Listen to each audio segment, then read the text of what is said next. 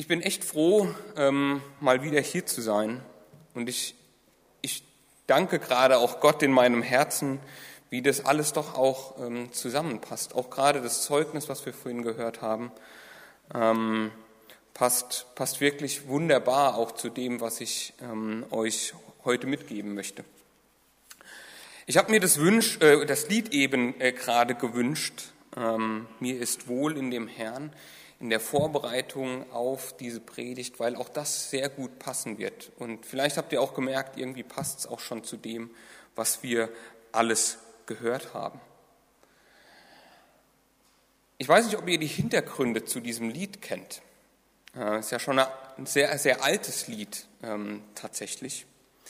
Und es wurde geschrieben, also der Text zumindest, von Horatio Spafford. Der hat gelebt 1828 bis 1888.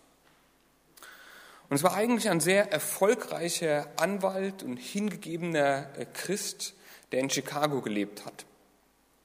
Ähm, war auch ein Freund von äh, Dwight L. Moody, dem Evangelisten. Den Namen hat vielleicht der ein oder andere schon mal gehört.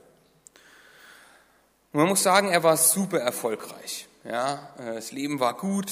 Äh, er hatte eine Frau, fünf Kinder einen Sohn, vier Töchter. Ähm, und seine Kanzlei lief super, er war reich und hatte sehr viel seines ähm, Besitzes letztendlich in Immobilien in Chicago investiert. Und dann kam 1871 das große Feuer von Chicago, was im Prinzip mehr oder weniger die ganze Stadt niedergebrannt hat. 300 Menschen haben ihr Leben verloren, über 100.000 ihre Heimat. Und dabei muss man natürlich auch wissen, dass in dem Jahr 1871 halt Chicago nicht so groß war wie heute. Ähm, es war natürlich eine ganz andere Stadt. Und unter anderem verlor tatsächlich auch sein Sohn sein Leben in diesem Inferno. Neben seinem Besitz hat er also seinen Sohn, aber wie gesagt auch fast seine kompletten Anlagen sozusagen verloren. Und dann, zwei Jahre später, im Jahr 1873, wollte er seiner Familie etwas gönnen, sozusagen. Und er wollte ähm, als Familie nach England reisen, um dort auch an einer Evangelisation von Moody teilzunehmen und ihn dort äh, zu unterstützen. Aber seine Geschäfte haben ihn äh, daran gehindert, auf dem gleichen Schiff zu sein wie seine Familie. Er musste zurückbleiben in Chicago, noch ein paar Dinge erledigen und seine Frau ist dann mit den vier Töchtern im Prinzip äh, vorangereist ähm, äh, nach England, wo sie sich dann später treffen wollten. Aber es kam ganz anders. Ähm, nach einiger Zeit erhielt er folgendes Telegramm und wenn man genau hinliest äh, und hinschaut, sind äh, die ersten Worte hier saved alone. What shall I do? Das Schiff, auf dem die Familie war, stieß mit einem anderen Segelboot zusammen. Damals gab es natürlich da, äh, noch keine Navigationssysteme und es sank. Und alle vier Töchter kamen ums Leben. Spafford hat sich dann auf äh, ein anderes Schiff begeben, um zu seiner Frau zu reisen. Und der, ich sag mal, Legende der Geschichte nach hat er im Prinzip dann ungefähr dort, wo das Schiff seiner Familie untergegangen ist, dann das Lied geschrieben, das wir eben gerade gesungen haben. Wenn Friede mit Gott meine Seele durchdringt ob Stürme auch drohen von fern. Mein Herze im Glauben doch alle Zeit singt. Mir ist wohl, mir ist wohl in dem Herrn. Und als ich diese Geschichte mal ähm, gelesen habe und mich damit beschäftigt habe, da habe ich mich gefragt, wie wird man so stark, so geistlich reif, wie dieser Spafford, der wahrscheinlich alles Recht gehabt hätte, auf Gott wütend zu sein und ihn anzuklagen. und ihm die Schuld zuzuweisen und zu fragen, Gott, warum lässt du das zu? Aber stattdessen schreibt er diese Worte, die wir noch heute singen. Mir ist wohl in dem Herrn. Und sich so getragen zu fühlen. Und da habe ich mich gefragt, wie wird man geistlich so stark? Wie, wie, wie wird man geistlich so reif wie ein Spafford? Oder auch, muss man sagen, wie so eine Marianne im Krankenhaus, die trotz ihres Leids so stark ist, dass sie diese Gelegenheiten nutzt, die ihr Gott letztendlich schenkt, um das Evangelium weiterzugeben und nicht dazuliegen und sich zu beschweren und Gott anzuklagen, sondern das zu nutzen. Und so habe ich mir im, im Vorfeld dann einige ähm, Gedanken gemacht und möchte auch im Vorfeld noch zwei kurze Geschichten mit euch teilen. Und die erste, da war ich mir ehrlich gesagt gar nicht mehr so ganz sicher, ob ich die hier schon mal ähm, ähm, geteilt habe. Aber ich denke, wenn, ist es schon ein bisschen her und es äh, macht wahrscheinlich nichts. Vor einiger Zeit ist äh, meine Großmutter verstorben und äh, ich habe da so ein Grundstück am, am Ortsrand bei uns ähm, geerbt sozusagen. Ähm, also ist gerade der Übergang zwischen Ortsrand und Waldrand sozusagen. Und das Grundstück lag, oh, ich sag mal 10, 15 Jahre brach. Und es sah dann so aus. Ja, die Brombeeren haben das äh, so für sich äh, eingenommen, sage ich mal. Wir mussten uns erstmal den Weg äh, freischaufeln, freischneiden, um überhaupt auf das Grundstück zu kommen. Ähm, unten rechts seht ihr äh, meinen Sohn. Und äh, wir haben uns dann dran gemacht und äh, Wurzel für Wurzel ähm, da rauszubuddeln. Es gab Samstage, da waren wir dann nachmittags, standen wir alle im Bad mit Pinzetten und haben uns die, äh, die Dornen noch aus den Fingern rausgezogen.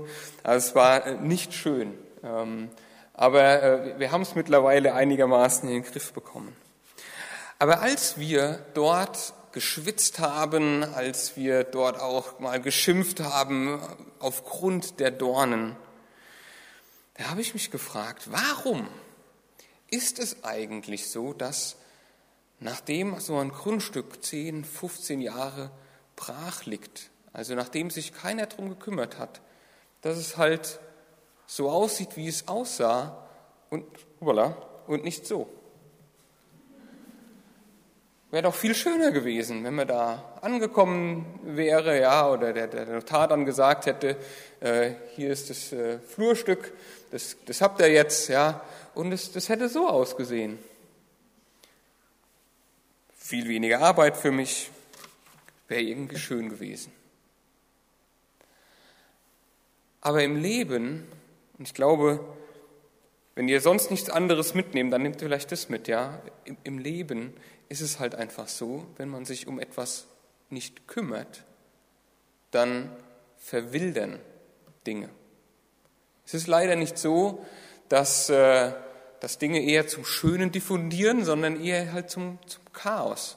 Dann kommt die, die, die, die äh, Wildnis sozusagen, die Natur und, und holt sich die Dinge zurück. Den Platz, der halt da zur Verfügung stand, wird halt irgendwie dann anderweitig besetzt. Und ich glaube, letztendlich ist es auch genau so in unserem Leben. Wenn wir uns nicht um uns selbst kümmern, wenn wir uns nicht um unser geistliches Wohl kümmern und da durchaus auch Zeit investieren, um unseren Blick immer wieder auf die wichtigste Person, Jesus Christus, zu richten, dann werden andere Dinge unser Leben irgendwie einnehmen. Dann kommen andere Dinge, die uns beschäftigt halten, die uns auch im Kopf beschäftigen. Und ihr habt das sicherlich auch schon alle erlebt, vielleicht bei euren eigenen Kindern. Ähm, Man sagen, wir, wir alle beten für die, aber manchmal diffundieren die im Teenageralter dann irgendwie weg. Es ist leider nicht so, dass die, diese Schönheit und ein geistlich reifes Leben einfach so von alleine kommen. Das bedarf durchaus Arbeit. Und genau wie wir im, in unserer Schriftlesung heute gehört haben, manchmal ist es auch ein innerer Kampf, muss man sagen. Paulus schreibt dort ja, von, von diesem Wettkampf, von diesem Kampf und nicht von, ja, irgendwie, ich lag da auf meiner Liege und habe einen Cocktail geschlürft und alles war irgendwie gut, sondern das ist teilweise auch anstrengend. Und das führt mich zu meinem äh, nächsten ähm, Beispiel. Und ich glaube nämlich, am Ende ist es in unserem geistlichen Leben genau wie im Sport. Wir hatten vor äh, gar nicht mal allzu langer Zeit unseren Joggerton in Gelnhausen. Und ähm, also sprich letztendlich so ein Benefizlauf. Ich weiß nicht, ob ihr ein ähnliches Format hier auch habt, aber wahrscheinlich habt die, die, die schon etwas länger auch äh, zur Kirche des Nazareners gehören, mal mindestens von einem der Joggertons gehört. Ähm, und äh, wir machen das bei uns auf der sogenannten Kreissportanlage, also auf so einer 400 äh, Meter Tatanbahn. Und äh, mein Sohn, der auch schon auf dem vorherigen Bild zu sehen war, da muss man sagen, der ist halt so eine Ehrgeizsau. Ja, also ähm, wenn der da mitmacht, dann richtig. Ja, und normalerweise ist er halt eigentlich nicht wirklich ein Läufer. Äh, der geht ins Touren, da ist er auch gut, da fühlt er sich wohl. Äh, aber ich sag mal, Touren ist halt nicht unbedingt eigentlich ein Ausdauersport. Aber der meinte hier Joggerton und äh, andere Leute gucken zu, na, das hilft ja auch manchmal bei, bei Kindern. Und er hat dann da in der Stunde seine 30 Runden, also sprich 12 Kilometer ähm, runtergezockt. Und ich kann euch sagen, der nächste Tag war nicht schön für ihn. Also das, das war super, gell? wenn dann so ein Zwölfjähriger dann neben einem herschleicht und der nächste Tag war ja dann auch ein, ein Brückentag. Oh, mir tut alles weh. Oh. Was will ich damit sagen? Ich, für einen Wettkampf muss man sich im Idealfall vorbereiten. Sonst steigt irgendwie das Verletzungsrisiko ähm, oder halt auch das Leid, ähm, was man hat. Und so möchte ich heute unser geistliches Leben mal vergleichen mit so, so einem, ich würde mal sagen, mit so einem Ruhepuls oder überhaupt mit einem Puls. Denn genau wie unser Herz ein Muskel ist, den wir trainieren können, der kräftiger wird durch regelmäßiges Training, so wird auch, so davon bin ich überzeugt, unser, unsere, unser geistliches Fundament, sage ich mal, stärker, wenn wir regelmäßig daran arbeiten. Und nur wenn wir regelmäßig daran arbeiten und gut trainiert sind, dann sind wir hoffentlich, und so hoffe ich auch für mich, irgendwann mal in der Lage, in einem Krankenhaus zu liegen und überhaupt als Beispiel Liedtexte auswendig zu können, die ich dann singen kann. Wie, wie wenig kann ich, muss ich ganz ehrlich gestehen, überhaupt heutzutage noch auswendig? Vielleicht müsst ihr da auch mal in euch selbst reinhören. Wie, wie wenig Bibelverse können wir wirklich auswendig, die ich in harten Zeiten mir selbst vielleicht sagen kann oder auch jemand anderem zusprechen kann. Wie, wie werden wir also so stark? Wie trainieren wir unseren geistlichen Muskel, möchte ich mal sagen? Wie können wir so stark werden wie ein Spafford oder wie eine Marianne?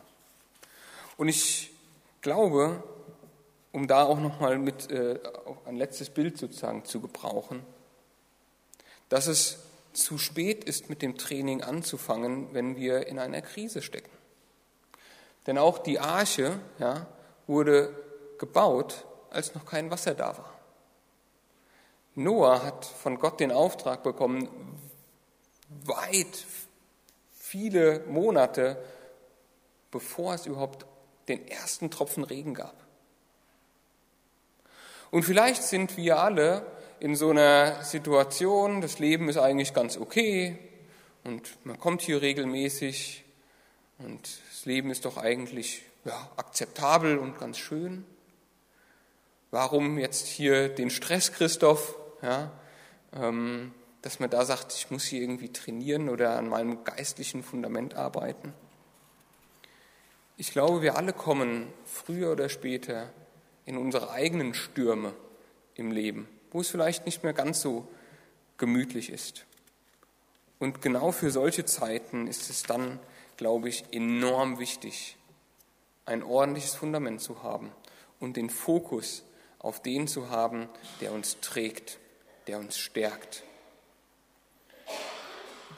Ich möchte in, in dieser Predigt auf ein paar, ich sag mal, Trainingsmöglichkeiten eingehen. Und eigentlich ähm, möchte ich auf, auf sechs verschiedene Arten und Weisen hier zu sprechen kommen, aber auch im Hinblick auf, auf die Zeit und dass man mal auch ein bisschen einen Fokus setzen kann. Ich überlegt, ich, ich lade mich vielleicht nochmal ein äh, mit dem Nils und wir beschäftigen nur uns heute mit den ersten beiden und machen dann die anderen vier ähm, wann anders. Ähm, denn auch hier, wenn man, glaube ich, zu viel auf einmal will, dann schafft man irgendwie gar nichts. Das ist zumindest auch mein, ähm, meine er Erfahrung auch aus dem Berufsleben.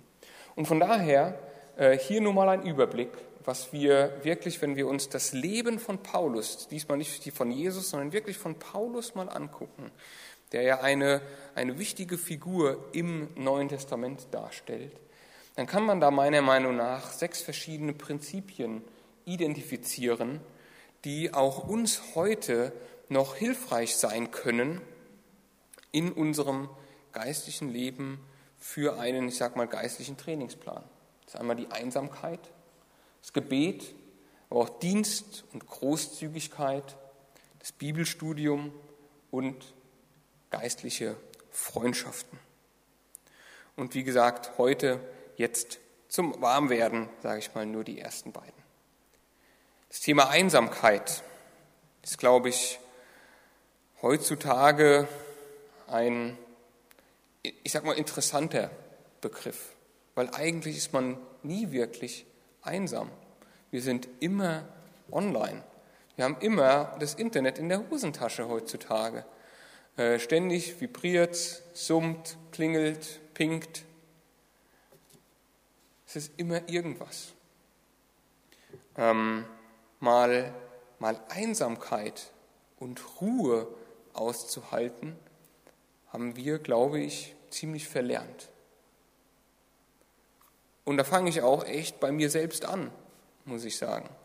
Ich weiß nicht, wie es bei euch ging und ich habe das äh, auch das letzte Mal, als wir uns mit der Apostelgeschichte äh, beschäftigt haben, schon gesagt. Aber gerade in den Corona-Jahren, in dieser Corona-Zeit, bei mir hat dann irgendwann ein Zoom- oder Teams-Meeting das andere gejagt, ohne Pause.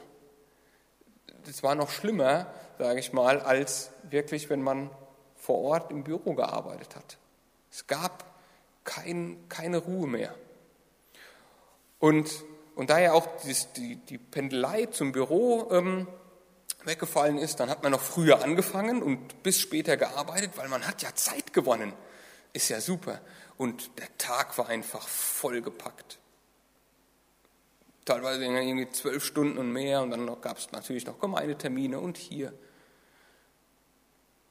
Und und ich glaube, wir verlernen es oder haben es verlernt, wirklich mal einsam und ruhig zu sein. Deswegen hier der erste Punkt. Und ich habe hier nochmal zwei Verse, die ich ähm, euch vorlesen möchte. Aus dem Galaterbrief, aus dem Kapitel 1, da möchte ich die Verse 16 und 17 vorlesen. Da heißt es, er offenbarte mir seinen Sohn, damit ich den anderen Völkern die Botschaft von Jesus verkünde. Nach diesem Ereignis fragte ich zunächst niemanden um Rat und zog auch nicht hinauf nach Jerusalem, um mich mit, den, äh, mit denen zu besprechen, die schon vor mir Apostel waren. Stattdessen ging ich nach Arabien und kehrte später nach Damaskus zurück. Hier geht es im Prinzip um die Berufung von Paulus. Er wurde zum Apostel berufen und ich finde es hier sehr interessant, wie er darauf reagiert. Nicht, ich renne jetzt zu den anderen Aposteln und ich bin jetzt einer von euch, äh, gerade noch voll in der Begeisterung ähm, und, und, und gleich hier losstürzen, Ärmel hochkrempeln und was tun, sondern er reagiert hier eigentlich genau andersherum. Er zieht sich zurück. Und auch wenn es hier nicht explizit steht, kann man davon ausgehen, deswegen habe ich es auch in Klammern in die Überschrift geschrieben, dass er dort auch gefastet hat, um einfach vor seinem Dienst, bevor er auch ja, wusste, dass es turbulent wird, er hat sich damit ja auch keine Freunde gemacht und das wusste er, hat er sich nochmal zurückgezogen in die Einsamkeit, in die Stille, in die Ruhe, um, um mit dem zu sein, um den es wirklich geht. Mit, mit Jesus und, und Gott letztendlich Gemeinschaft zu haben. Und ich glaube, auch davon können wir heute noch so viel lernen. Und auch das ist durchaus anstrengend. Und ich glaube, wir müssen das ganz bewusst machen und nicht einfach auf uns zukommen lassen.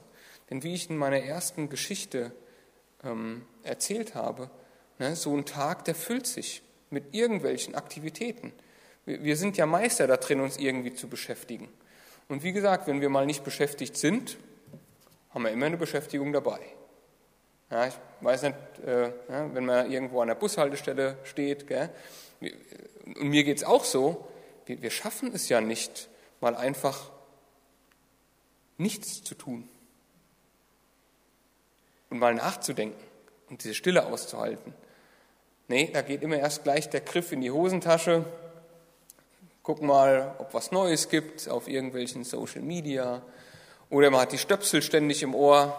Ähm, wir, wir schaffen es ja wirklich, uns komplett abzulenken.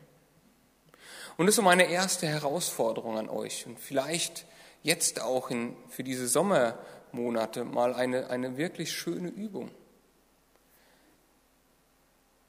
Zeiten in unseren Alltag einzubauen, wo wir wirklich einsam sind, wo wir, ich sag mal, in dem Sinne einsam sind, dass wir uns nicht ablenken und nicht beschäftigen und nicht immer irgendwas in uns reinströmt, sondern einsam sind in dem Sinn, dass wir Zeit mit Gott verbringen können.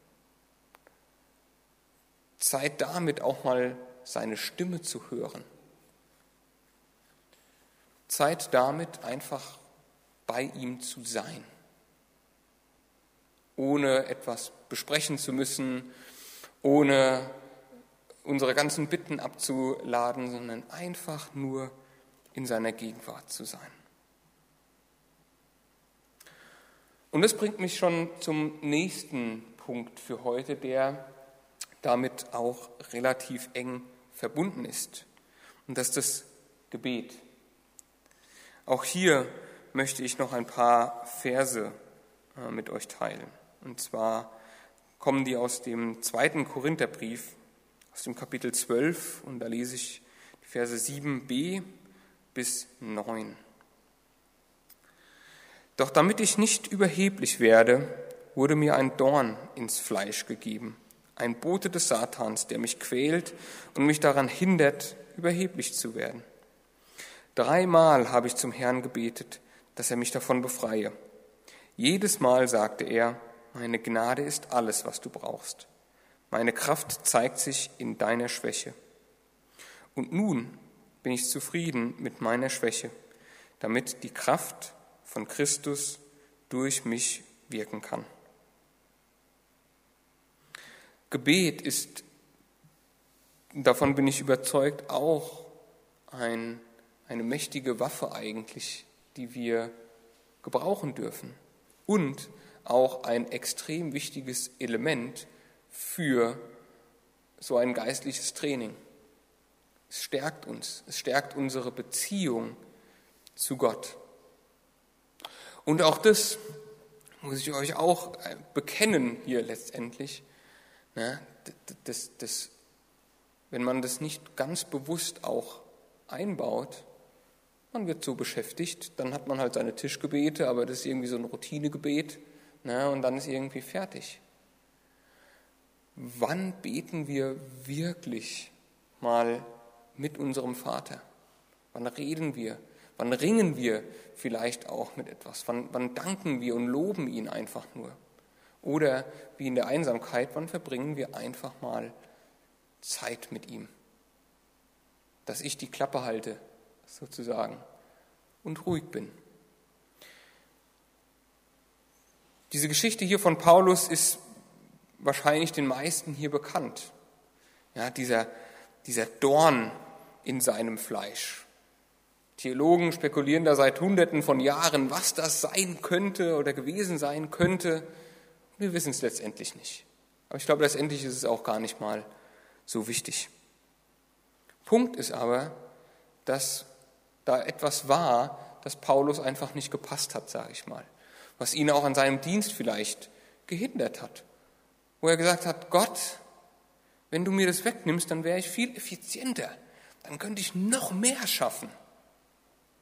Und, und Gott hat aber jedes Mal, als er ihm das gebracht hat, gesagt, nee, das ist einfach auch da, um dich mal auf dem Boden der Tatsachen zu halten.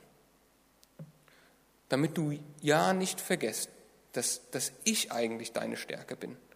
Und an den Punkten, wo du nicht mehr weiter kannst, wo deine Kraft zu Ende ist, da werde ich dich tragen. Da werde ich bei dir sein. Da werde ich dich nicht alleine lassen. Aber da musst du mir vertrauen.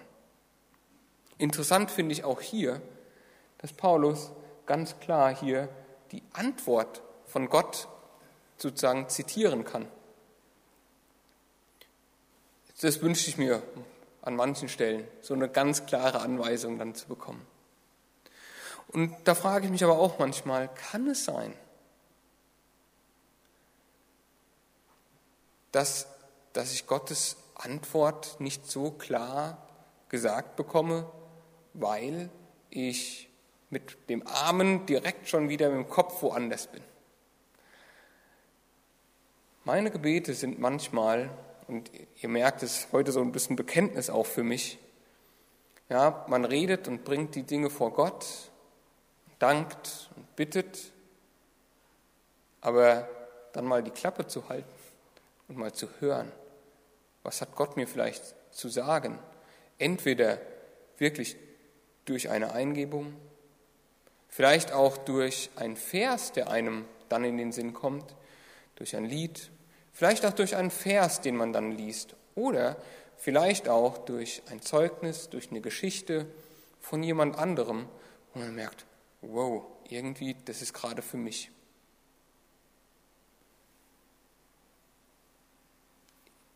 Ich glaube, wir, wir laufen da einfach sehr große Gefahr, dass wir diese Antennen ein bisschen abstumpfen, ähm, weil wir auf allen anderen Kanälen Zeug empfangen. Und das ist so voll alles, dass wir von Gott da überhaupt nichts mehr zurückbekommen. Aber ich glaube, das ist genau das, was uns fehlt manchmal, was mir fehlt, wo ich sage, hey, ich, wenn ich wirklich so reif werden möchte, wie so ein Horatius Buffett, oder vielleicht auch wie so eine Marianne, ich sage, selbst im Leid da noch so stark zu sein und letztendlich so zuversichtlich und diese Gelegenheiten zu nutzen. Dafür muss ich heute anfangen zu investieren. Denn von nichts kommt nichts. Und wenn ich so stark werden möchte, so reif, dann muss ich solche Trainingseinheiten in meinen Alltag integrieren. Wir haben vorhin auch das Lied äh, der, der Stille ähm, gesungen. Und, und Martin hat gesagt, dafür ist letztendlich auch dieser Sonntag da. Und das stimmt, genau dafür hat Gott den Sabbat auch geschaffen. Einen ganzen Tag, wo wir uns auf ihn fokussieren können und sollen. Und ich würde da sogar noch einen draufsetzen. Ich glaube, wir müssen so eine Art Mini-Sabbat in unseren Alltag einbauen. Weil einmal irgendwie die Woche und dann sagen, jetzt halten wir die Luft an und äh, mal hier irgendwie äh, zusammenkneifen und dann die Woche durch. Und dann kommt der Sonntag wieder und dann, ah, geschafft. Das ist anstrengend. Und vielleicht auch nicht so das effizienteste Training. Besser ist vielleicht, wenn wir das wirklich in unseren Alltag einbauen. Und so möchte ich euch dazu ermutigen heute, heute, ja, auch wenn ihr vielleicht sagt, hey, mir geht's eigentlich gerade gut und da ist kein Regen in Sicht, trotzdem anzufangen, an eurem Boot zu bauen, sage ich mal, auch wenn es im Trockenen steht. Denn die Zeiten werden kommen, wie gesagt, um da den Bogen jetzt zu schließen sozusagen, wo Stürme kommen, wo es schütten wird, wo wir vielleicht dann auch die Sicht verlieren. Und genau dafür ist dann wichtig zu wissen, wo wir hingucken müssen, wo unser Fokus sein wird oder soll, nämlich auf Jesus Christus, unseren Herrn. Also lasst uns da einfach anfangen. Und so als kleiner Ausblick, ähm, trainiert nicht alleine. Ich glaube, die geistliche Gemeinschaft ist, ist so wertvoll. Diese Sonntage hier oder auch eure ähm, morgens ähm, Gebetszeiten und auch wenn sie nur per Zoom sind. Ich glaube, sowas ist so wertvoll, sich einfach auch mal auszutauschen und zu wissen, hey, da sind andere, die mit einem beten, die für einen beten.